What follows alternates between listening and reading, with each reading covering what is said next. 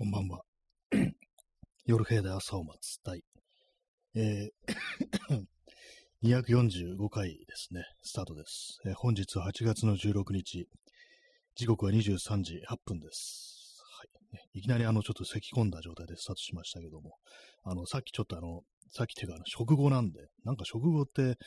咳がね、出るんですよね。あの、まあ、喉が痛いとか、あの、いがらっぽいとかそういうわけでもなく、なんかこう、5本5本という風に出るというね、まあそういう感じなんですけども、あの、急にあの失礼いたしました。ね、やる前にあの、発声練習してからね、こうやった方がいいのかもしれないですね。はい。えー、チャンツさん、えー、一ゲと、そしてこんばんは。ありがとうございます。1で、1ですね。まさしく一番最初にこう来ていただいたということでね、ありがとうございます。そしてこんばんはと、こんばんは。ね、えー、時刻は23時9分ですね。まあ、まさしくふさわしいですね。本当にね、あの、こんばんはというね、あの、ことに、今ちょっと何言ってるかちょっとよくわからなくなってますけども。はい。チャンツさん、えー、最近私も食後に痰が絡むようになりました。演劇機能の低下の、低下でしょうか？あ、どうなんですかね？演劇機能の低下。私結構昔から、本当多分ね、こう、本当こう、若い時から、割となんか咳とか出るんですけども、演劇の、まあ、その頃はね、多分低下してなかったと思うんですけども、まあ、最近はね、最近はちょっとわかんないです。あのたまになんかこう、むせたりすることもあるんですけども、まあ、多分あんま関係ないのかなっていう、ね、気がするんですけども、なん、なんなんですかね、これね。私、あのー、子供の頃、あの、幼い頃、小児喘息っていうのをね、やったらしいんですけども、だったらしいんですけども、私、まあ、記憶ないんですけども、まあそういうことの影響が割にあんのかなと思ってたりして、結構冬とかあの寒い時期になると、割になんかね、その冷たい空気とかをそのままの軌道にね、こう入れると、割に咳き込んだりするんですよね。まあそういうことがちょっと関係してるのかなと思うんですけど、まあ人によってはもしかしたら演劇機能の低下、そういうことはあるかもしれないですね。と言いましたけど、今あれですね、あの、まあ、咳、咳の話してましたけども、そうですね、あの、痰が絡むという話でしたね。えー、そうかもしれないですね。それありそうですね。あの、スムーズになんかその辺のなんかこう、流れていってないみたいな、そういうことがもしかしたらあるかもしれないですね。はい。なんかまあでもなんか本当にこう、食べた後ね、なんかちょっとあの、ウォーミングアップした方がこういいかもしれないですね。こう喋るときはね。えー、水出しコーヒーを飲みます。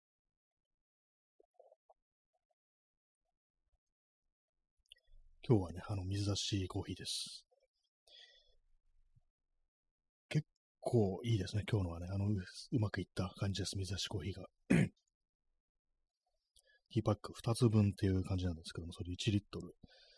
で、まあまあね、長い、昨日のね、夜、こう、何時ぐらいだったかな。すいません、忘れました。もう完全に今思い出せないです。もしかしたらなんか、なんか朝だったような気もするしって思ったんですけども、もう最近なんかちょっと記憶がこう、もうね、危ないですね、なんか。まあ、結まあ、あの、8時間とかじゃなくて、まあまあ、こう、12時間以上は確実にこう、抽出してるって感じなんですけども、まあまあ、こう、今日のは成功ですね。はい。えー、耳かきさん、えー、ソイヤいただきましてありがとうございます。ね、この黒子みたいなね、こう、なんかキャラクターがこう踊ってるというね、ものですね。ありがとうございます。ソイヤってね、祭りの季節にふさわしいですね。はい。ありがとうございます。え、ヨシンさん、えー、老人の亡くなる原因、誤嚥性肺炎が結構多いみたいですね。あよく聞きますね。これはね、あの、要はなんか物とか食べてて、その、飲み込むときに、あの、変な方向、まあ、気道の方に、気管の方にこう行っちゃって、それが原因での肺炎が起こって、まあ、亡くなるって、まあ、ほんとよく、非常によくあるね、こう、ケースですけども、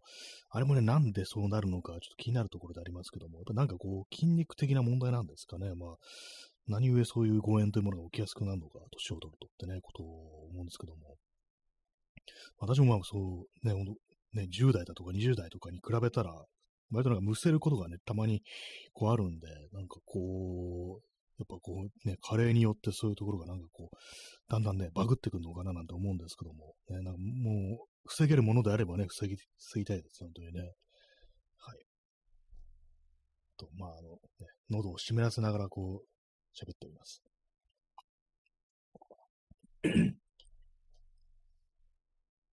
えー、チャンスさん、え、お魚弁当いただきましてありがとうございます。なんかいいですね。お魚弁当ってなんか、すごいシンプルな、こう、タイトルのね、こう、ものですけども、これの焼いたね、こう、魚に、こう、野菜と、なんかこう、ね、梅干し、日の丸弁当って言ったらちょっとあれですけども、梅干しがね、一粒乗ってるというお弁当いただきましてありがとうございます。あんまりお魚弁当ってあんま聞いたことないというか、ま、ね、こう、聞かない言葉ですよね。大体なんとかフライ、アジフライとかね、なんかそういうのありますけども、お魚っていうね、こう、なんか不思議な響きですよね、お魚っていうのね。ありがとうございます。今日のタイトル、えー、ここがホームかっていうね、なんかなんだって感じですけども、最近ね、ちょっと思ったんですけども、あのー、X の低たらくというか、まあ、以前、かつてね、フォーマリーノンアズ、あ、ツイッターっていうね、なんかそういうところなんですけども、あれね、なんか、こう、終わりかなと、ね、さすがにもう終わりかなみたいな感じがこう結構してきてるんですけども、やっぱ今まではなんか結構そのツイッターってとこはやっぱなんかこうインターネット上では割とホームみたいなね、まあとりあえずあそこを見るみたいなね、そういうとこがありましたんで、割となんかこう常駐してるみたいなね、なんかそんなこととかね、こうあったりしちゃうんですけども、最近そうじゃないっていうことにようやく気づきました。今はね、今の私のホームはどうやらこのラジオトークなんじゃないかなと。で毎日ね、ここほんとこう、ね、ほぼ毎日ここで喋ったりしてるわけですから、ホームで呼ぶにはふさわしいのはこっちの方じゃないかなっていうね、ことを、まあ、ふとちょっと思ったんですよね。まあなんかそういうのもあったりしてね、まあ、SNS ってものね、どういうふうに捉えるかね、どうね、あれありますけども、いろいろ。まあ、文章に、テキストによるね、なんかこう、いろいろこう、こう自分の思ってることとかを、まあ、表していくか、それとは別にこのラジオトークみたいに喋ることによって、こう、何かね、こう言いたいことを言っていくっていうのもあると思うんですけども、でもやっぱりあのテキストの人間じゃないかななんていうことを私はちょっと思ったようなところがあるんですけども、まあ、そういうのもあってね、あの、もはやツイッターは私のホームではないというね、そういうことになってしまいました。悲しいですけども、今はね、ここが自分のね、こう、ホームっていう ことにしたいなという感じです。まあでも基本的にね、あれですよね。これまあ他ので誰かが作ったね、ところにまあ乗っかってるってわけで、まああのホームっていうんだったらやっぱあれですよ。本当になんかいにしえのあのホームページってやつ、やっぱああいうものにすべきだって私は思うんですけども、私もね、一応ありますけども、そのホームページね、こう、もうそれこそ新谷明公式サイトですよ。公式も何もねえだろうって感じですけども、ね、いちいちあのドメインとかね、取ってね、お金払ってなんかそういうスペースが確保してやるってことなんで、まああそこをね、そういうところをあの、まあ本当にホームにすべきかなとは思うんですけども、なんかちょっとあの、いろいろね、なんか考えてるとめんどくさくって、なんかどういう形にしようかなっていうのは、なんかどうもいまいちこう、うまいこと思いつかなくって、今ただ単にね、こう、本当なんか、こう、写真とかが載せてあるだけみたいな、そういう感じになってるんですよね。これをなんかちょっとね、あの、もっと面白い形にできたらいいのになってこと思ってるんですけども、なんかどうもうまいこと思いつかないということで、なんかまあ、暫定ホームっていうか、こう今、そこのホームが、暫定ホームが、あの、このラジオトークかなという感じです。ポッドキャストの方がね、ちょっとあんま更新しなくなっちゃったりしたんで、今のとこはそうですね、ここが、こう、一番滞在してる時間が長いみたいなね、こう、愛着があるみたいな、そんな感じかなと思います。まあ、インスタもまあまあね、あの写真とかこうアップしたりするんで、ね、それなりになんかこう、ちょっと見てたりはするんですけども、ね、まあ、こっちはあの、こう毎日ですからね。えー、P さんね、ここは任天堂ホームかって、まあ、これはホームとホームをかけてますねってね、こういうふうにあの説明しちゃうと、なんか非常にね、こう、シュンとなんかなるようなところありますけども、ホーム部、任天堂ホーム部ってなんかすごく厳しいって話聞きますけども、ね、私はここでなんかこう、あれなんですかね、こう、思いつき、なんか今下品なことしか思いつきませんでした。ね、あのなんかこう、任天堂のキャラクターのエロ同人誌を書いたりしたら捕まるのかなって言おうとしたんですけど、あまりバカみたいなんで言いませんけども、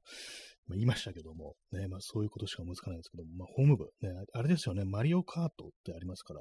あの、行動を走るカート、ね、マリオみたいな格好して走ってる人たち、あの、まあ外国人観光客向けのそういうサービス、東京にはあるんですけども、あれなんか言われましたよね、確かね。ホーム部にね、なんかね、こう自分たちのまあキャラクターを使って、ね、そう商売してるのは、許可取らずに商売してるのはいかなものかみたいな、そういうのがあったと思うんですけども、ね、結構まああのキャラクター商売にはなかなか厳しいところがあるっていう、そんな話は聞いたことがありますね。まあディズニーとかと同じような感じかなっていうね。えー、P さん、えー、オタクが生きるために持ち出す任天堂ホーム部。あ、そうなんですか。今なんかちょっと、あ、そうなんですか？ってなんかちょっとあの普通の会話みたいになっちゃいましたけども。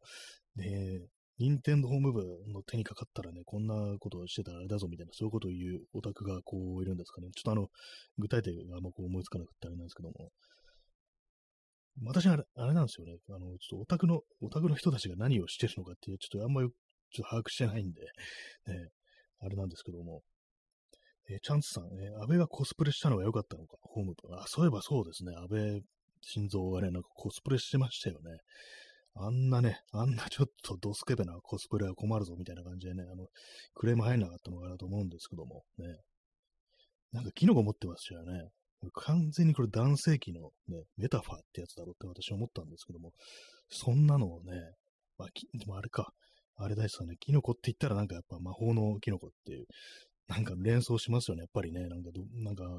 ね、あのーパートナーの方が、あの、野菜畑の真ん中に佇んでらっしゃるということで、なんかそういう練習をどうしてもね、してしまうんですけども、ね、よく、あれはどうなってたんですかね、そういえばね、なんか、一応許可ありみたいな、まあ、ね、安倍天皇の言うことだから、まあ、あの、別にね、こう、いちいちと話し通さなくてもっていうことになってるのかもしれないですけども、ね、割にコスプレしてますよね、なんかね。あの、自民党の連中とか言いましたけども、なんかこう、ね、おかしな人たちだなと思います、本当ね。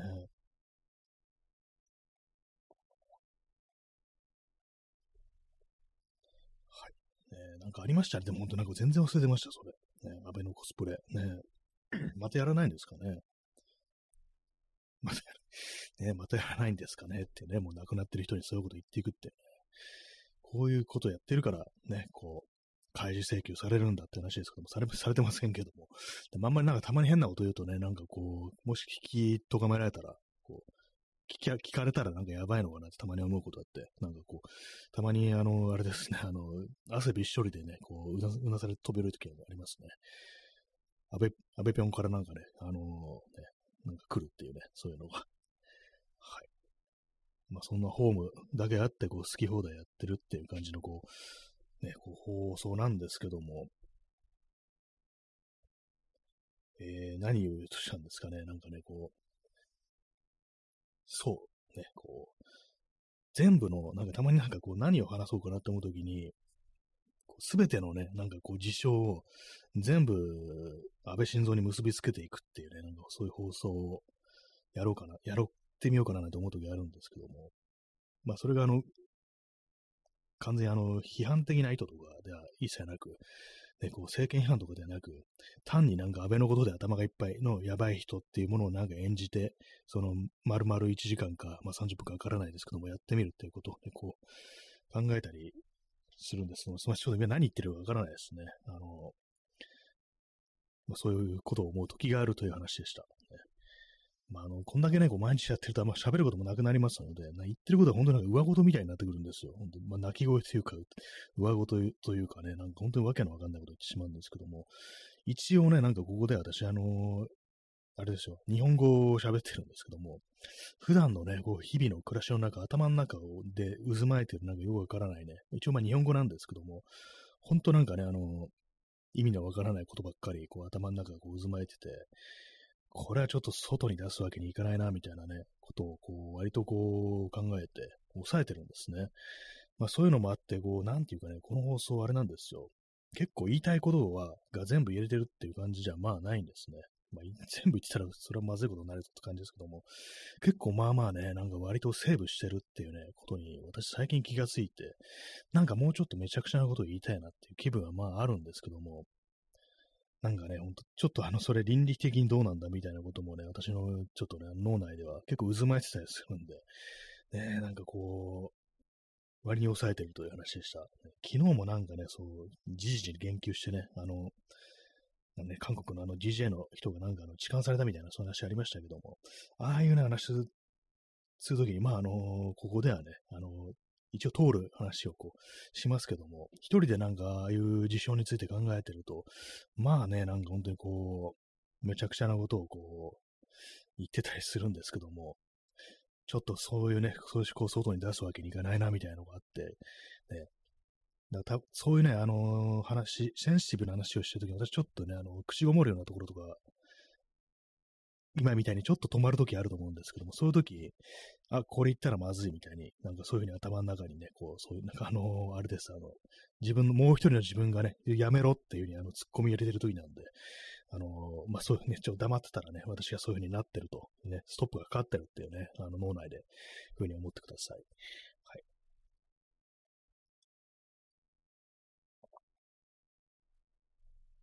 まあ、結構ね、あの、インターネットってなんかあのーまあ、匿名、匿名じゃないですけども、この、そう、ね、めちゃくちゃなことを言っていいみたいなね、まあ、あのーみんな言いたい放題で好き放題やってて、治安が悪いなんていう話ありますけども、最近は本当になんかあれですね、あの、インターネットでも、下手なこと言わないように気をつけてるっていうような人がまあ、そっちの方がまあ多いと思うんですよね。逆に現実で、あの、リアルでね、人と会ったりした時に、本当にめちゃくちゃなことを言うっていうね、感じになってると思うんですけども、私はまあそうですね、普段なんかこう人と会って話してる時の方が、こいつは何を言ってるんだみたいなことっていうのは割とこう言ってたりするんですけども、本当なんかそういうのね、なんかこう、そういうの聞いてくれるね、あのー、人も、友人もね、そんそんな、あの、毎日毎日はね、あのそんなことはやってられないですから、ね、だからたまになんか終わったりした時とかね、私は結構めちゃくちゃなね、こう、ふざけたこと言ってたりするんですけども、まあね、そうです、ほんと子供の時だったらともかく、ね、あの、学校行ってね、めちゃくちゃなことね、バカみたいな話してってわけにいかないんで、大人ですから、そうなるとね、なんかこう、やっぱね、こう、あれですね、そのモヤモヤみたいなものが溜まってくるので、たまになんかこういうラジオ的なところでぶちまけたらどうなるんだみたいなこと思うんですけども、やっぱ無理ですね、ちょっとね、こういうとこでもね、誰が聞いてるかわからないっていうね、ほんとそういうのありますから、やっぱりこう、ね、クローズな場所っていうのをあった方がいいのかなと思うんですけども、まあ、クローズドって言ってもね、あれですからね、結局のところ、まあ、インターネットみたいなところだと、まあ、誰が聞いてるかわからないっていうね、まあ、そういうのこう、ありますからね、なんかね、ほんとこう、その辺は、ね、結構こう大変だなというふうに思う時ありますね。えー、チャンツさん、えー、ツイッターには書けない話をしようとか言って、相互フォロワーと電話したりしてます。最低な話ばっかりします。あ、そういう結構あるんですね、そういうのね。やっぱ、いいですね。なんかね、電話したりね、電話はいいよなって話ですね。ほんと誰も、この誰も聞いてないですからね。相互フォロワーと電話。ね、夢のある話ですね。久々にツイッターいい話を聞いたような気がします、私。最低な話ばっかり。そうなんですよね。最低な話もね、なんかこうね、しない、しないとってわけじゃないですけども、やっぱなんかちょっとどっかでね、出していかないと、かなりましんどくはなってくると思うんで、まあ実際、まあ、路悪とまではいかなくっても、なんかこうね、これを、まあ言ってること、この言い草は良くないって分かってても、どうしてもなんかこう、その、ふざけたいみたいなね、ふざけたいというか、なんというか、まあ、ブラックジョークというか、なんというか、そういうものってなんかね、どうしてもこう、申し上げたいみたいな気持ちになることありますのでね、やっぱそういうのは電話は結構いいと思います。えー、P さん、えー、ぶちまけちまった山上って、これあれですね、あの、ね、ベアリング弾という形でぶちまけちゃいましたからね。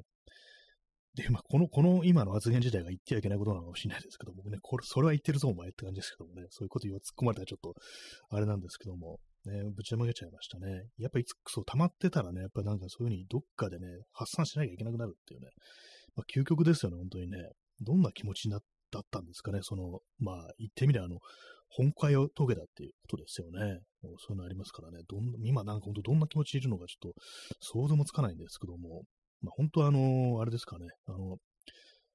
競争みたいなね、こう人間、あ今もう死んでますけど、文鮮明っていうのが、まあ、あの、あれですよね、統一教会のあれですよね。そういうところに行きたかったのかもしれないですけども、ね、それと懇意にしていた、ね、こう、安倍晋三という存在の命を奪ったという、ね、まあ、そのまさしく本会は解けたとこう言っていいということですからね、まあ、どんな気持ちだったのか、ね、どうなるんでしょうかね。まあ、まだね、こう、何もね、こう、進んでないですけどもね、捕まってからね。えー、耳かきさん、えー、一番めちゃくちゃな書き込みされてるのは爆災だと思います。ありますね。こうインターネットのなんか、ほんとなんか、あの、ね、一番なんかあのー、あれなところっていうね、もうそういう、今日、今日なんか私、あの、たまたまの爆災見たんですよ。ね、なんでそんなとこ見たかっていうと、これ私がね、もう前にあの、こう、YouTube でよく見てたチャンネルの、の人がなんかちょっとおかしくなって、なんかね、なんか誹謗中傷みたいなことの動画をなんか上げまくって、で、まあなんかね、そういうのもあったりして、で、なんかそれをね、その悪口が、なんかこう、爆散に書き込まれてるぞみたいなね、なんかそういう情報があったね、思わず私見ちゃったんですけども、なんか基本なんか何言ってるかわかんねえな、みたいなね、気持ちになりましたね、この爆災って。怖いなと思いましたね。なんかちょっと、ね、もうちょこういう形してあれですけど、文章がなんかあんまよくわかんないなっていうね、多分お前がいいなって感じかもしれないですけども、私のね、こうツイッターの文章とかも大概ですけども、ね、なんか怖いなと思いました。ね、なんかすごいうローカルの情報がすごくたくさんまあ載ってるっていうね、ことで、ね、あのー、まあ、割となんかそれ書いていいのかみたいなことが書かれてるなんて話は聞いたことあったんですけども、普通になんかね、なんか怖いですね、本当にね。自分のなんかこうね、こう、地元とかでなんかやらかしたら、そういうことが爆散みたいなこと書かれちゃうみたいなね、そんなことをこ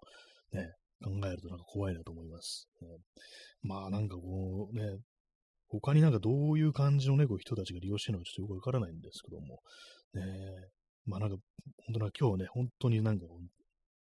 数、数行というか、数行じゃない、あの、数書き込み見ただけでなんか怖いなってやっぱ思いましたね、本当にね。むちゃくちゃなんでしょうね、本当にね。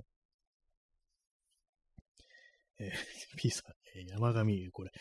あれですね、どうしたんだ、 Hey Hey Baby。A Baby ですね。機嫌取ってくれないので、いつものように決めてぶっ飛ばしてしまったっていうね。これあれですよね、RC サクセションの、雨上がりの夜空にっていうね。一瞬今ちょっと歌おうかなと思ったんですけども、あの、やっぱあれです。あの、白なもんですから、歌えませんでした。ねどうしたんだ、ヘイヘイベイベイですね。アベイベイですからね。アベイベイ。A が入ってますからね。いつものように決めてぶっ飛ばしてしまったっていうね。ぶっ飛ばしちゃいましたね。機嫌取ってくれませんでしたから、本当にね。はい。ね、まあ、あのー、雨上がりに夜空に行って、あの、車のね、あの、自分の愛車がなんかこうね、せっかくの日なのになんか調子悪いぞみたいな、なんかそんな歌に聞こえますけども、要はあれなんか、あの、性的なことを歌ってる、まあ、女の人とかの、ね、あれですよね、あの、いつものね、こう、ね、こんなんやらしてくれないじゃんみたいな、なんかそういう歌なんですよね、あれね、なんか。まあ確かに聞いてみれば確かにそうだなというふうにこう思ったりします。はいえー、耳かきさん、えー、爆災で地元検索すると本当に怖くなります。ストレートに個人情報で店員や教師の名前とかさらされたりしてる状況で、うわなんか怖いですね、それ。地元検索、ね、そう それは考えたことなかったですね。まあ私はちょっとあの東京の23区ということもあるんでね、なんかあんまその辺の、こう、なんていうか、こう、たくさんね、こう知らない人がいっぱいいるところですから、あんまそういうことかん、ね、こう、発想がなかったんですけども、もしかしたらなんかこういろいろ書いてあるのかもしれないですね。本当自分の普段のね、こう活動してるところ、範囲内のところだと、ね、怖いですね。個人情報書いてあるっていうね、店員や教師の名前とかさらされてる状況、怖いですね。店員ね、普通になんかこう、仕事してるつもりがなんかあいつムカついたみたいな感じでね、こう、さらされるっていうね。まあなんかこう、無法地帯ですね。本当にね、ちょっと怖くなりました、今。ねなんかまあ、私の周りとかで、ね、爆災使ってるっていうなんかこう、見てるとか書き込んでるっていうね、人はまあいなかったですけど、まあみんなこっそりと見てたりしてっていうね、なんかちょっと思っちゃったりしました。ね、まあ、狭い世界だとね、かなりその爆災的なものって結構、まあ、ちょっと怖いですね、なんかね。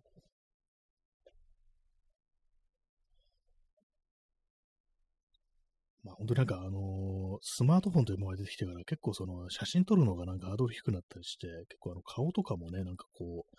あれですからね、晒しやすいみたいなところありますから、ね、ちょっと怖くなりますよね、なんかね、今、まあ大人だったらまあそういう危険とか、まあ女の人とかちょっとあれかもしれないですけども、まあ男だとね、まあそんなあの自分がどっかに捉えてアップされてるなんてことあんまこう考えないで済むっていうのはありますけども、子供とかね、なんか本当にこう、歯止めが効かなくってね、なんかこう、その学校でね、ちょっとなんかあったからっていう感じで、こう、いろいろそういう、まあね、誰が見るかわかんないところにさらされてるっていう風に考えたら、ちょっとね、怖いですね、なんかね。えー、耳かきさん、えー、いつも行ってるスーパーとか、駅ビルとか、公園のトイレが発展場になってることを初めて知りました。あ、そういう情報も書いてあるんですね。僕、ね、あんまクローズドじゃないですよ、そう考えるとね。そのその辺のことはなんかこう、あれですからね、こう同じ人同士で、こう、ね、融通し合う情報みたいな感じになるかなと思うんですけど、結構まあそういうところでオピラニがまあやったりはするんですね。なかなかまあでもなんかね、そういう、なんかありますよ。なんか書かれてたりしますよね。なんかインターネットとか。そういうのね。一体なんでそんななってるのかわかんないんですけども。私もなんかね、なんかこう前にこう、ね、そんなのありましたね。なんかいつも行ってるところが、こう、そういう感じになってるって書いてあって、まあ、それはあの別にそういう情報を検索したんじゃなくて、普通になんかあの、ね、あの、地名とかで検索したらなんかそういう掲示板とかがヒットして、まあそうなんだみたいな感じで、まあ、あれですからね、そうなってくると、まあちょっとあの、なんていうか、邪魔しても良くないなと思って、あのー、あんま夜遅い時間に行かなくなったりして、ね、あの、そういう、そういう風になりましたね、なんかね。はい。コーヒー飲みます。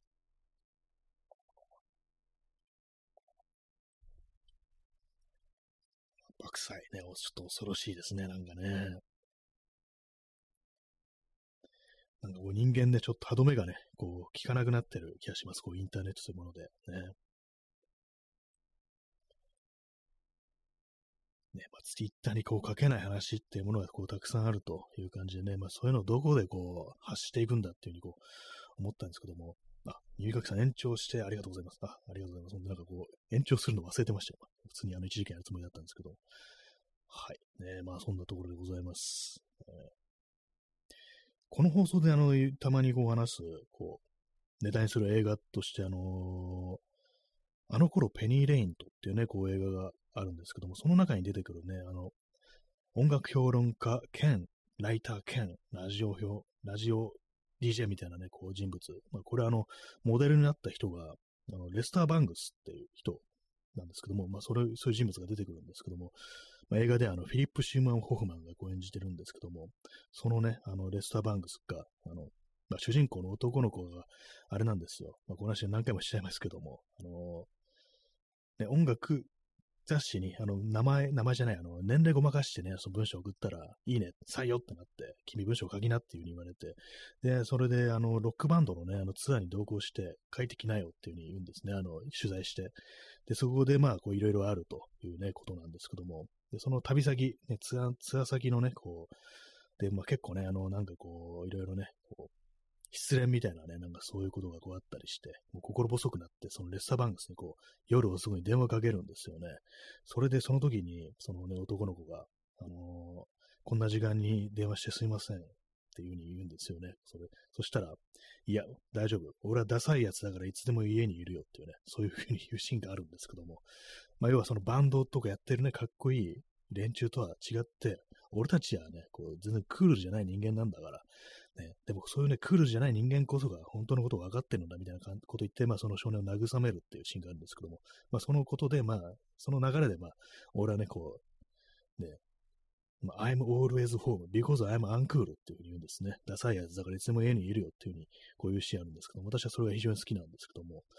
なんかね、そのレスターバンクスについてちょっとあの、な、どういう人なんだろうと思って検索してたら、まあ、結構ね、なんかすごい毒舌というか、なんか歯に切る季節、切る季節っていう感じで、結構な干されたりしてて、書けなくなったりしてて、まあ、それでなんか自分でなんか雑誌とか立ち上げし、立ち上が、立ち上げたりしてて、なんかクリームマガジンっていうね、音楽雑誌、ね、こう音楽評論雑誌みたいな立ち上げたりしてたらしいんですけども、で、まあね、あのー、結構ね、早くに亡くなってるんですね。あの、33歳で亡くなってるんですよね。それもなんかあのー、一応まあ薬物が原因ではあるんですけども、なんだ、まあ、ちょっと英語のウィキペディアだったらちょっと正確ではないかもしれないですけども、あのインフルエンザになって、それでまあ、あの、その市販薬とかをなんかこういろいろ飲んでたら、それのね、せいで、こう、まあ、処方薬でもそういうことが起きるんですね。飲みすぎだったのか何なのか、それとも、組み合わせが悪かったのか、お酒とかと一緒に飲んじゃったのかわからないですけども、それでまあ、そのソファーでね、こう横になったまま亡くなったっていうね、なんかそんな、こう、最後を迎えたらしいです。ね、はいまあこう、そういう感じでそう、ダサいから、俺はダサいからいつでも家にいるよって感覚、まあこういうのは、ね、結構その、これラジオトークみたいなものをやってると、まあこれはまあ私の部屋でね、こう、お送りしてますから、なんかこう、なんか近いものを感じるっていうか、ね、俺はダサい奴がいつも家にいるよって、まあそういう感覚でもって私もこう、この放送できたらいいなという感じでね、まああの要はこう、自分はなんか一箇所にいて、いろんな人が聞いてるけども、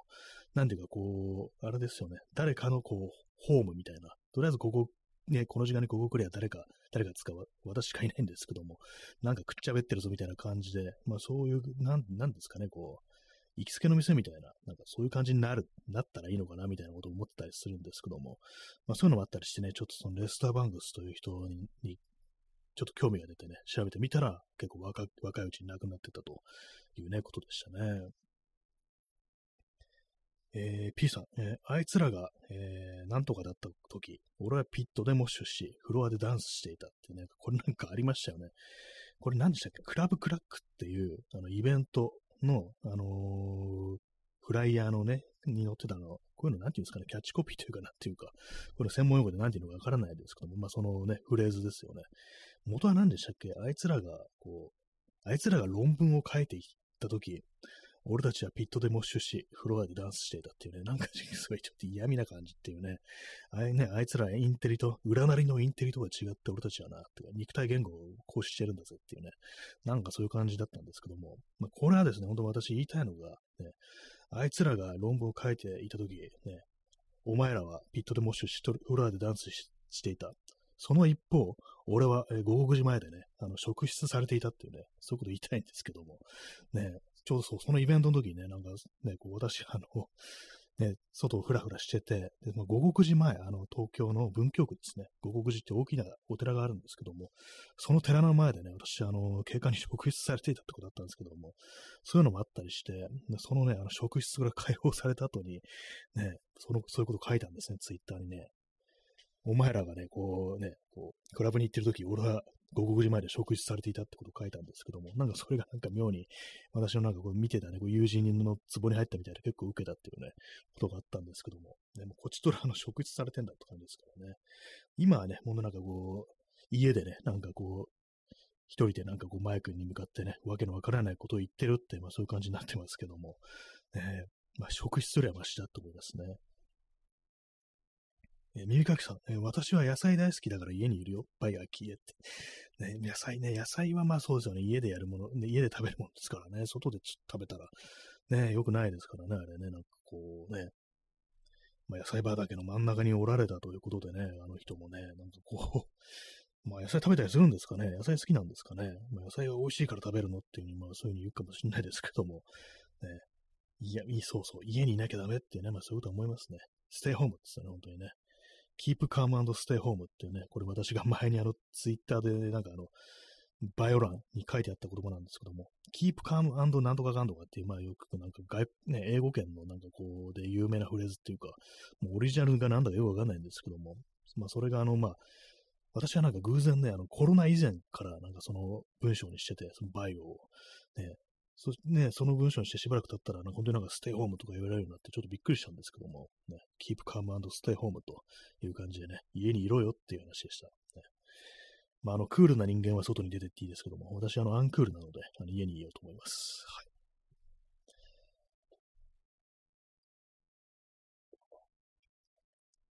まあ、でもなんか本当にこう、あれですかね、まあ、真のね、あの、あれですよね、こういうラジオトークみたいなあの音声コンテンツも、まあね、あの、ストレス発散とまではいかないですけど、何かこう言いたいこと言えるっていうのはありますけども、やっぱりね、本当の本当にね、こう、言ってはいけないことっていうのは当然のごとく、こう言えないわけでね、なんかこう、そういうもののね、こう、発散するようなところってのをね、どうすりゃいいんだろうと思ったりするんですけども、これは昔話だったらね、あの穴掘ってそこに叫べみたいな話ありましたけれども、えー、そういうわけ、それ、まあ、このまず穴掘るの大変だしっていうね、あの、今、昨今は穴掘れるとこないですからね、本当にね。えー、ヨシリンさん、えー、ふーんと踊っちまったんだよ。まあ、これはですね、ハードラックとダンスっちまったんだよっていうね、そういうね、ここそうですね、ハードラックとダンスっちまうっていうね、事故るやつはハードラックとダンスっちまったんだよっていうね、謎の謎のね、なんか読み仮名ついてましたけれども、売り仮名ついてましたけどもね、あのフレーズもすごいですよね。だからね、定期的に結構思い出しますね。こう私、あの自転車が乗ってる時にね、なんかこう、その言葉をね、頭に思い浮かべて、まあ、事故んないように気をつけようっていうふうにいつも思ってます。ハードラックとダンスっちまったんだよっていうね。あれでしたね、あの、キスってバンドの曲で、あの、ハードラックウーマンっていう曲がありますね。まあ、そのハードラックっていうと、まあ、まずそれが頭に思い浮かんでくるんですけども、まあ、不運というね、ことなんですね。もうそうですね、本当まあ、職質ね、本当ハードラックとね、ダンスっちまいましたね、本当ね。あれはもう、なんていうか、こう、注意してね、避けられるものではちょっとないっていうのがありますからね。五国寺前、あの、交番があるんですよ。ね、なんかあの辺のね、あのー、うるさいんですよね、なんかね、あのー、豊島区とか文京区ってちょっとね、景観がうるさい気がします。あの、他の区と比べて。何なんですかね。目白書の印象が私非常に悪いんですけども、あの、鬱陶しいなんか職質っていうイメージがあったりして、で、この話結構何回もしてますけども、あの、コレクターズってね、こうバンドがね、結構ベテランの猫、バンドがあるんですけども、そのボーカルのね、あの、加藤久志さんっていう人がいるんですけども、なんか有名人にさん付けしましたね。加藤久志によれば、目白署にはめんどくさいおまわりがいるって言ってて、結構なんかね、あの人、まあ、モッツですから、あの、ベスパとか乗ってるらしいんですよ、バイクね。それでなんか行くね、あの辺とかね、目白とか池袋とか知ってると、結構止められるなんて言ってて、あの目白署はめんどくさいおまわりいるっていうね。で、なんか結構言い争いみたいになったなんて話をなんかね、あの、ポッドキャストでしてましたね。なんか確かにそんな印象あります。なんか目白、目白近辺はね、目白とかね、こう池袋とか、あの辺なんかちょっとうるさい感じするんですよね。ちょっとそういうとこ通るときはね、なんかね、気をつけてますね。え P さん、え、職質、レーシャルプロファイリング、公務員が大手を振ってやる差別。あ、そうですね。外国人だからとか、ね、あとまあ髪型がなんかね、君ドレッドだからとかなんかそういう感じでね、なんかやってんでしょみたいな危ないもの持ってないよね、みたいなね、なんかそういう感じで話しかけてくるなんてこと聞いたことありますけども、本当なんかね、あのー、らしいですからね、実際にね。なんかやっぱこの間もね、なんか私、あのー、この間っても結構前か、あの、新宿で、確か土曜日だったか日曜日だったかの、歩行者天国の時に、やっぱね、警官がなんか、その外国人観光客っぽい人を止めてなんかね、こう、やってましたね。それが結構、まあ、あの、一人とか二人、まあ、大体二人組ですけど、警官って。が結構何人もね、なんか来てる感じだったんですけども、まあ特になんかで大きな声を出してどの子のっていう感じではなかったんですけども、でもなんであんな来てんだろうみたいな感じでね、気持ち悪かったですね、やっぱりね。ね、危ないもの持ってないよねってね、私はまあ言われたことないですけども、ね、たまに強烈にね、ムカつくおまわりってこういますからなんでね。本当はそのね、あのー、目白署の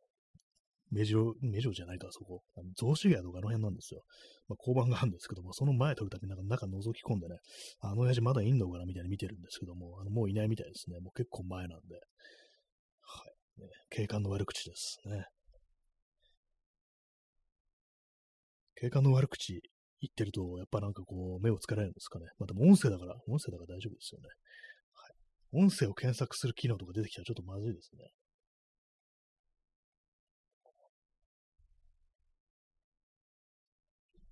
コーヒーをね、あの、水出しコーヒーをおかわりしようと思います。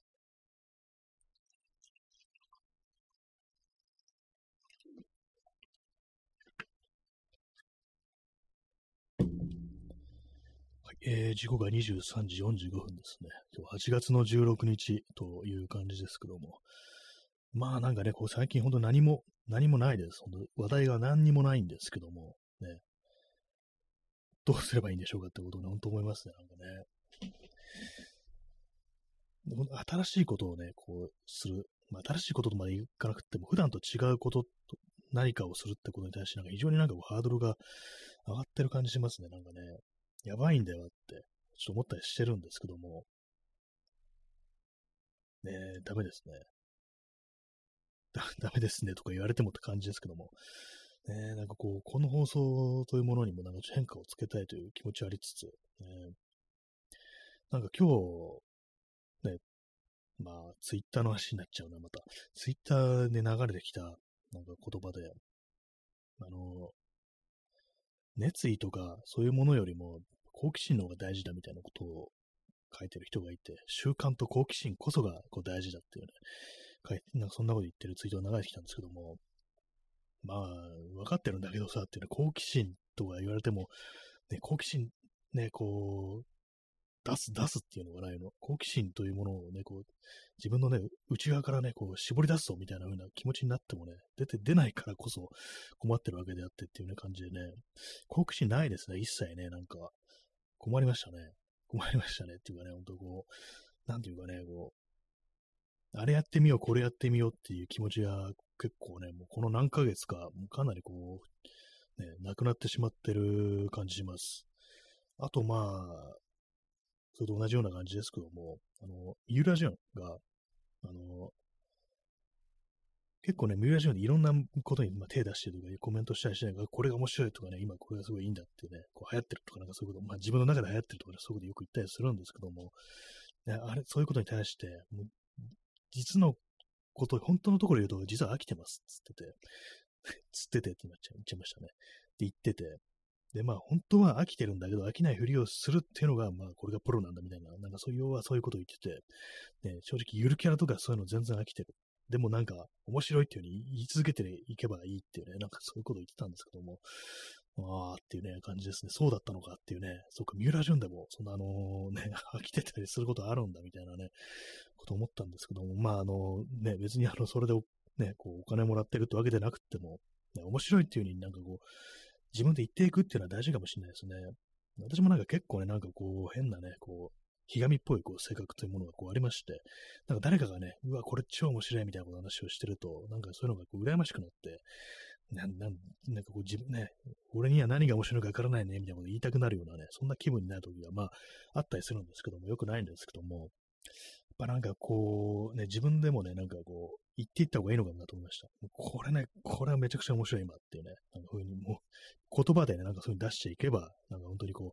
う、ね、なっていくのかななんていうふうに思いましたね。えー、耳かきさん、えー、常に感覚の鮮度を保つのは大事ですね。ああ、そうなんですね。感覚の鮮度ってね、なかなかこう、ね、難しいところでありそうな感じするんですけども、私ね、ちょっと、変なお話いきますけども、あの、ジェームス・ジーンっていうね、昔あの俳優がこういましたけども、あの、ジェームス・ジーンのね、なんかある時期の写真を見ると、なんかあの指先をね、なんかこう口元持ってて噛んでるみたいなね、なんかそういう写真が結構あるんですよ。なんだろうと思ってみたら、なんかそのなんか本に書いてあったんですけども、それはその時ね、こう、あの、ドラマかなんかで演じてた役で、あの、ガンマンの役、ね、殺し屋みたいな役ですよ。まあ、要は銃を持ってる役なんですね。演じてて、だそれで、その役作りみたいな感じで、要はあの指先の感覚を常になんか敏感に保つために、なんかあの、指先を噛んでるっていうね、なんかそういう役作りをしてたっていうね、なんかことを、が書いてあって、へえと思ったんですけども、まあそういうようなことをね、あの、まあ、指先噛んで、噛ん指指先を噛んでね、あの、鮮度が保たれるかどうかはちょっと謎ですけども、まあそういうようななんかこうね、トレーニングというか、なんというか、そういう、まあ、ことをやっていった方がいいのかなっていうのは、それはありますね、確かにね。鮮度を保つって何でしょうか。まあ、このまあ、ラジオトークでこう、まあ、なんか喋るということについての鮮度で言うんだったら、他の人の放送をね、こう聞いたりするっていう。そうですね。私そういうの今最近全然できてないんで、まあ、この人こんな面白いことで話してんな、みたいな。ね、それはちょっと聞くことができてないんで、それもあってなんかね、ちょっと苗みたいなのがこう出てきてるのかもしれないです。まあ、普段そんなに人と話すこともね、あのねないですからね、本当になんかそう面白い話をするという機会がまずこうないもんですから、ね。もう普段本当なんかあれです、結構あの、なんていうか、あの、別にね、こう、まあ友達とかと会うときは別ですけども、それ以外の場所ではね、一切あの別に冗談とかはね、こう言わない人間なんですけども、まあそれは普通かもしれないですけども、ねまあなんかこう、もっと愉快な人間になりたいものだと思いつつ、でもなんかね、こう自分というものの殻を破れずにこう、いるというのがね、なんかこう、私なんですけども、まあ、そういう人間でありながらね、こういうまあ、ラジオトークと場所においては、なんかわけのわからんことを言ってるというところありますけども、やっぱりそうですね、こう、鮮度保つってのはなかなかこう、やっぱ心がけないといけないのかもしれないですね。えー、耳かきさん、えー、前に話してたアーティストがおなじみの曲をアレンジしまくるのも、秋に対抗する手段の一つですね。あそうですね。前に話した確か上田正樹のね、あの、悲しい色やねっていうヒット曲で有名な上田正樹、上田正樹というね、こう、シンガーが、ね、いますけど、ベテランのね、あの人がなんか結構まあいろんななんかこうアレンジをしてるってこともあって、ね、ともそうらしいですね。やっぱりね、こう秋に対抗する。その秋に対抗していく中で、こう、まあうまくいかない時もあるけども、たまになんかすっごいのがこうね、こう、すごいアレンジが生まれてくるみたいな、なんかそんな話って結構ミュージシャンのね、こう人がこう、言ってたりするんで、確かにその感覚大事なのかもしれないですね。私もね、あの、上田正樹に習ってね、あの、この放送でもなんか合間、合間にね、OES My Love とかね、なんか So Sweet とかなんか言っていけばいいのかもしれないですけども、ね、まあなんかそういう感じも、あえてなんか普段と違う喋り方をしてみるっていう、そういうことやってみるのもいいかもしれないですね。はい。なんか急にあのなんか佐野元春風になんか I wanna be with you tonight とかなんかあの英語で なんかこう急に言っていくっていうね。なんかあの恥ずかしくてちょっとね、あの、いや、普段、普段わけのわかんないこと言ってる方が恥ずかしいだろうって感じですけども、なんかね、そういうちょっとおふざけみたいな、ね、変化球というか飛び道具みたいなものをちょっと入れていくっていうのもちょっといいかもしれないですね。前はなんかあの、急になんかね、弾き語りみたいなことやってたりしましたね。ほんとまあ、たまーにですけども、本当にね、数回やったことありましたね。何もやらなくなってますけども、ちょっとなんかね、やらないでいるとやっぱこう恥ずかしさみたいなのがこう出てきますね。今日考えてみると、やっぱりこう、それなりにね、こう長く続けてると、結構まあ固まってくるということがあって、スタイルが。そのね、まあ、あの、慣れ、慣れることによってスムーズにいくって一方で、やっぱなんかその違うことをするのに対するのはちょっと恥ずかしさみたいなのがね、なんかこう出てきたりするっていうね、昔というか、あの、この放送始めてね、こうなんかこう数ヶ月とかは、あの、始まった瞬間になんか、ちょっとモノマネ、モノマネみたいなことを結構やってたような気がするんですけども、ね、あれ何だったのかなってね、ちょっと思いますね。しかも全然こう似てないモノマネみたいなものをね、こう平気な顔してやってたっていうね、のがあるんですけども、今なんかちょっと、恥ずかしくってちょっと難しいっていうのがありますね。まあそういう、ちょっと筋肉がね、なんか衰えたのかもしれないですね、その手のね。やっぱ毎日そういうのやってたらまあ慣れていってね、何でもできるようになるんです。なる、なるんでしょうけども、ちょっとね、あの、間置くと、ね、なんか、なんかちょっと違うことできなくなるっていうのはありますね。えー、23時54分ですね。まあ、もう、もうそろそろこの放送がね、あさってかな、えー、ね、4, 4周年となるんですかね。4周年というか、まあ、4年目に突入すると、まあそういう感じでございますけども、ね、そんなね、こう、経ったかっていうね、感じですね。もうちょっとなんかめちゃくちゃやってもね、こういいのかもしれないですね。まあ、あの政治的にはなんかめちゃくちゃなこと言ってる気しますけども、もっとなんかこうふざけたことっていうね、ことも思ったりします。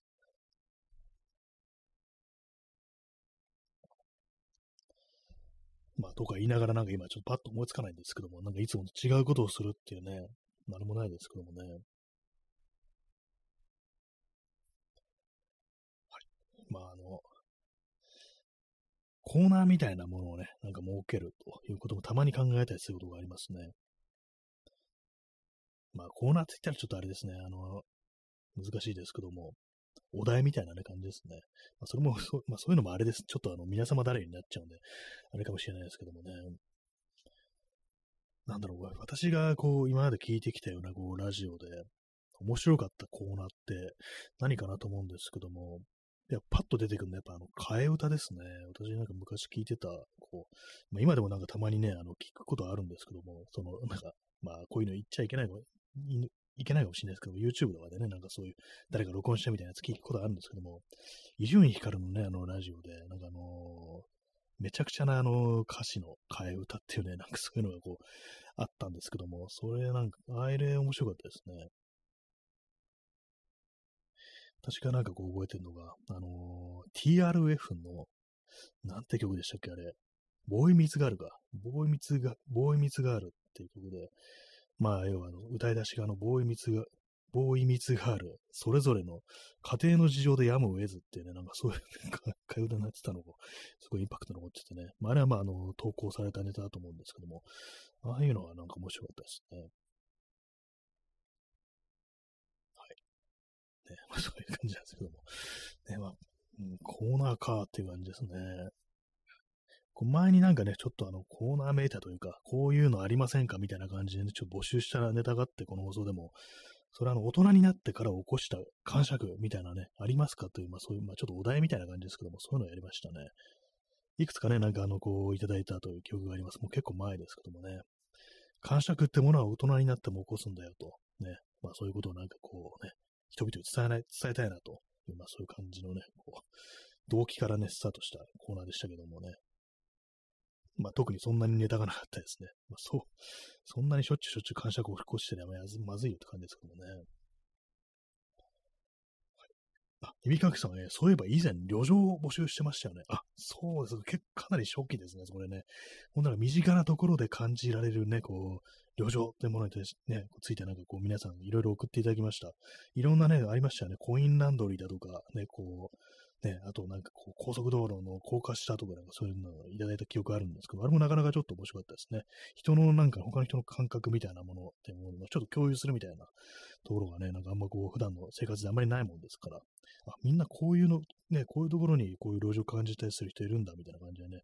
そういうのを聞いたりすると、こう自分もね、なんかこう、そういうとこにね、こう行ったりすると、そういうまあ目線、その人と同じような気分になって眺めてみたらどうだろうみたいなね、感じになるんでね、あれもなかなかそうですね、面白かったですね。えー、P さん、えー、あなたの考えたポストアポカリプスの勢力。あこれもなかなかちょっと古ってますね、これね。ポストが、いろんな、まあそうですよね、勢力ありますからね、あの、そう、ね、世界、ね、こう文明がね、こう、崩壊した後の世界において、要はならず者みたいなね、こう連中がいっぱい出てくるわけですけども、そんなにどういう勢力があるのかっていうね、そのよくありますからね。マットマックス2とかだと、ね、あの、警官のなんかね、こう衣装を着た悪い奴がいるんですけども、まあ、あいつらはもともとは警官だったみたいな、なんかそういうのとか、こう、いたりしましたからね、割になんかそういうのあったりして、ね、大体ね、ああいうの出てくるのは、元警官だとか、元軍人だとか、ね、こう、あったりするんですけども、ね、なかなか面白いですよね。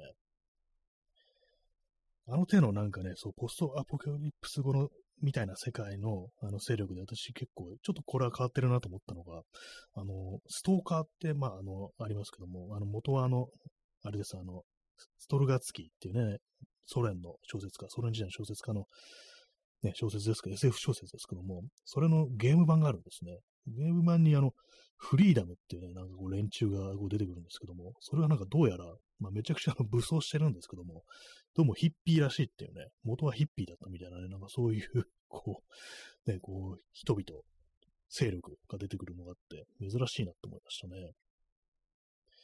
あとなんか、フォールアウトとかだと、なんかね、あの、モルモン教徒みたいなのもあった、こう、気がしますね。あれもなんか、こう、ね、結構込み入った感じだなと思ったんですけどもね。えー、ヨシンさん、えー、今日のヒューマンガス様のありがたいお言葉。ありましたね、これね。あの、マットマックスに出てくる、なんかあの仮面みたいなのをね、ホッケマスクみたいなのをつけた、こうね、やつですね。敵側のこう、ね、こう、石油をなんか奪いに来る連中のね、あの、あれありましたけども、えー、なんかお前らには失望したぞってのが、あの、なんか覚醒器みたいなものでね、なんかあの、そのね、語りかけてきてましたけどもね、どうしてお前たちはね、俺たちにすぐにね、こう、請求を明け渡さないんだっていうね、なんかそんな無茶苦茶なことを言ってくるというね、感じでしたけどもね。え P さん、ね、アトムの子。あこれもあのフォールアウトですね。あの、これあの原爆をなんか信奉してるっていうね、あの、集落の真ん中に あの、思いっきりなんかあの、原爆があるんですよ。不発の、不発の原爆があるんですけども、それをなんか神みたいに崇めてるっていうね、それもどんどんどんどん自分で進んで被爆していくっていうね、非常にこうやばい、こう、人々なんですけども、ね、あれもちょっと怖かったですね。本当になんかこういそうだなっていうのがあるんですけども、あれとなんか似たものとしては、あの、猿の惑星の続編、の続猿の惑星っていうね、これあの、本当昔の60年代か70年代とかだと思うんですけども、チャールトン・ヘストンが主役のね、昔のやつです。で、あの、なんか、ミュータントが出てくるんですね。人間なんですけども、ちょっと突然変異であの姿形がちょっと変わっちゃってて、で、まあ、その人たちが、こう、崇めてるのが、あの、コバルト爆弾っていうね、まあもう水爆以上のね、なんかこう、超兵器みたいな、そういうまあ、爆弾をね、こう、崇めてるっていうのがありましたね。必ずまあその手の SU にはね、そういうなんか危険なものを崇めるっていうね、まあそういうのがこう出てきたりしますよね。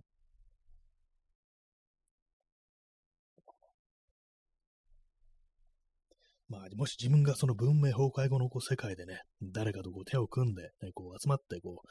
う、ね、なんとかこうしていくっていうのであれば何がいいのかなってことを思うんですけども、えー、あれですかね、こうラジオトークなんてものやってるってことは、なんかこう、そういう声でなんかこう発信していく人たちの集まりみたいな、そういう感じなんですかね。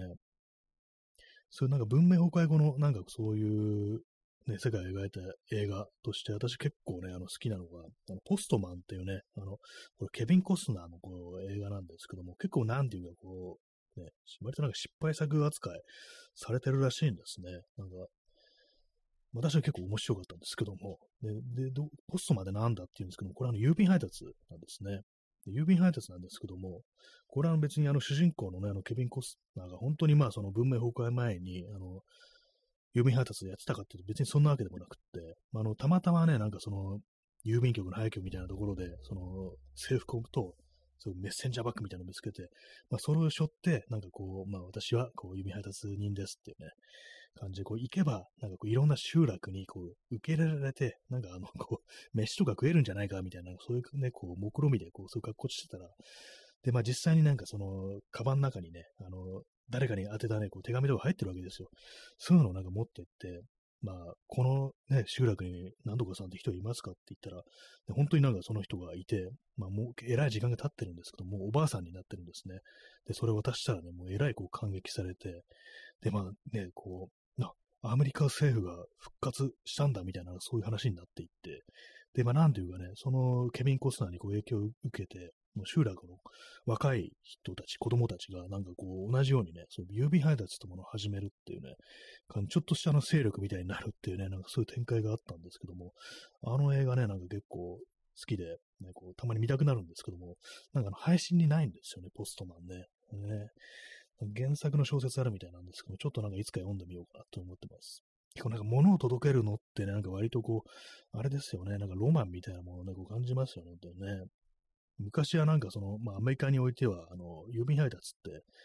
まあ、あの貴重なものを持ってるっていうことだったらしく、あの強盗とかのね、あのターゲットにされることもあったらしいんで、あの武器をね、銃とか持ってたらしいですね。まあ多分、もうそうですね、19世紀とか、まあそういう時代だと思うんですけども、まあ20世紀になってもそうだったのかな。まあそういうのもあったりするんでね、なんかその、ポストマンというね、こう勢力みたいなものもあったりしてってね、まあったりしてとか、まあそういう映画がありましたという話でした。何ですかね、この日本においてそういうのがこう出てくるとなれば、どんな勢力があるんですかね。日本のね、まあ、そういうの皆様ね、ちょっと思いついたというのがありましたら、なんかコメントとか、あの、お便りとかでね、こう、教えていただけたらと思います。そういうので、なんかちょっと話をね、膨らませていったりしてっていうふうにね、こう思いますね。私もなんか思いついたら、なんかちょっとね、あの、放送で話したりしたいなっていうふうに思います。ね、こう文明崩壊後の世界ね、こう想像するのはなんか本当にこう、楽しいと言ったらいけないんですけども、ね、終わってるわけですから。なんかね、そういうのをこう、ね、娯楽としてそういう世界を想像してみるっていうことはなんかこう、しがちですね。本当なんか私はね。ね、あの、これ私のね、こう、リアルのこう友人が言ってた言葉なんですけども、あの、男はね、なんか集まるとすぐ、なんかそういう文明崩壊後の世界を話をするっていうね、なんかそういうふうに言われたこと、女の人に言われたことがあるっていうね、なんかそういうことを言ってましたね。もうその通りですとしか言いようがないです。本当に、本当に好きです、そういう話は。もうそのぐらいしかもう好きなことが残ってないかもしれないですね。はい。まあ、この放送もあれです。本当なんかそういうね、こう、手でいこうかなっていうね、本当終わってしまった世界で、まあ、誰かこう、生き残ってる人がいないかみたいな、そんな気持ちで、まあちょっと始めたところもあるんで、まあ、コロナね、パンデミックの最初でしたからね、2020年の8月ってのも全然まあね、こう、デルタ株、死の危険がある段階だったと思うんで、まあね、あの、まあ何か切迫したものがあったんでしょうね、気持ちの中でね。今ちょっとそういう気持ち忘れてるかもしれないですけども、そうです。咳込みました。あの ね、まあそういう気持ちをちょっとね、あの思い出して、あの、またね、やっていきたいですね、本当にね。まあ、どうせダサいからね、あの、部屋にいるわけだしっていうね。そうです。そんなね、あの、クラブとかでも行ったりしないんで、ね、こう、ダサいんでね、ライブとかね、こうしたりね、行ったりしないんでね、こう、部屋にいますので、ね、いつでも皆様、あの、ね、こう、なんか、ね、爆弾とか送ってきてくださいというね、そういう話でございました。ね、無茶ななんかちょっと今締め方しましたけども、まあそういうわけで日付変わりまして8月の17日になりましたね。17日って言うとあの、11日と間違えやすいんで、あの、私17日って呼んでます。ね、まあ別にそれだけなんですけども、まあそういうわけでちょっと本日もそろそろお別れの時間が近づいてきたということでね、こう、まあなんでもね、こうちょっと変化をつけたいみたいな話でしたけども、コーナーね、ちょっとあの P さんからね、ちょっとアイディアいただいたね、ポストアポカリプスの勢力、あなたの考えてってね、そういうネタありましたら、ちょっと教えていただけたらと思います。あ、P さん、スワットを差し向けてください。そうです。スワッティング希望っていうね、自らなんかこう、スワットをね、こう、呼んでいくっていうね、日本のスワット何なんだろうっていうね、サットかなっていうね、SAT ってのありますよね。そんな感じで私がちょっとね、あの、放送中に急になんかあの、ね、ホールドアップされるなんて展開になったらね、ちょっと面白いかもしんないんでね、どうぞあのスワットを皆様、ね、差し向けてくださいというところでね、本日ちょっと終わりの時間が近づいてまいりましたけども、はい。P さん、後半、後半ですね。そうこの放送はちょっと後半のね、こう、ターゲットになりそうですね。内容的にね、ちょっとあれですからね、本当にね。P さん、食わせ藤子。最後の、最後の言葉ですかね。それで終わるっていうね、感じで。ね、ありがとうございます。あ、吉見さん、お疲れ様いただきました。お茶いただきました。ありがとうございます。ね、ちょうどあの、コーヒーの後にね、飲む、ね、お茶ってのは格別だという感じでね、カフェインのね、こう、ね、カフェイン2倍でね、ちょっと行きたいと思います。ありがとうございます。はい。そんな感じで、えー、あなたの考えたポストアポカリプス勢力というものありましたら教えてくださいという、まあそういう感じでね、こう、よろしくお願いしますね。私も思いついたらなんか、そういうネタでね、なんか話そうかなというふうに思います。はい。それでは、えー、ご清聴ありがとうございました。それでは、さようなら。